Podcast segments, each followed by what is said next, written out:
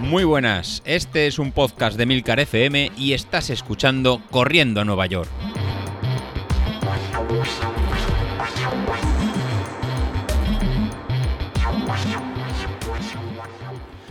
Bueno, ya estamos por aquí otro jueves y la verdad que este jueves no estoy solo, así que bueno, voy a darle paso al invitado. Por favor, preséntate. Hola a todos. La verdad es que, bueno, eh, tenía una cosita pendiente contigo desde que grabaste aquel el podcast en el que tenía la voz un poquito tomada. Entonces, bueno, quería preguntarte un poquito de qué vamos a hablar hoy. Vamos a hablar de Godes. Y si no hablamos de Godes, entonces ¿de quién vamos a hablar? Laura tiene toda la razón. Ole mis cojones. Joder. Vale, eso te ha quedado un poquito como a su favor porque es la que manda de verdad en el podcast, es la única chica y la que de verdad tiene más cojones que nadie. Así que, bueno, eh, creo que tu opinión, si no es Godes y te pones también con Laura, eh, ¿qué vamos a hacer? Bueno, da igual. Yo la verdad es que no tengo ni idea. Pues tío, si no tienes ni idea, vamos a hablar de, no sé, eh, los dolores del cuerpo. ¿Cuál es la parte que más te suele doler al correr? Eh, para mí, mi parte que me suele molestar más por peso y por historia son los isquios. Yo, no sé ni dónde está el isquio. La verdad que tengo que cogerte temprano para grabar. Cuarto, seis menos diez o algo así en la mañana. Y por lo que veis así, te ha metido un pequeño gol en la carrera.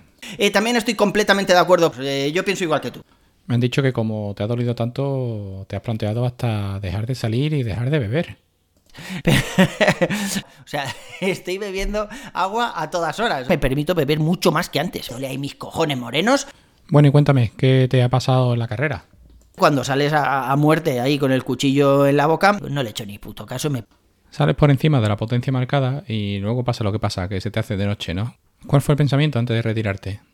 Bueno, chicos, por mi parte eso es todo por hoy. ¿Y cómo se te ocurre saltarte de lo que te dice Street si ya tú eres un tío veterano y sabes que Street te va a llevar hasta el final exprimiéndote al máximo? No le echo ni puto caso. Me bien, fue muy divertido, nos reímos un montón, pero yo no sé, yo no noté nada raro. No sé si es que hice algún movimiento raro. Para mí, pues es una carrera normal. ¿Y a cuántos eventos te has apuntado este año, Carlos? 300, que tengo muchísimo dinero, que no ese es el problema.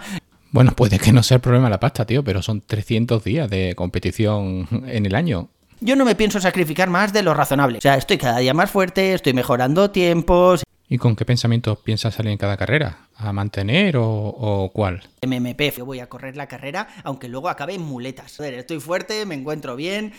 Que sí, pero son 300 carreras. ¿Lo has hecho alguna vez? Que no digo que no lo haya hecho ninguna vez.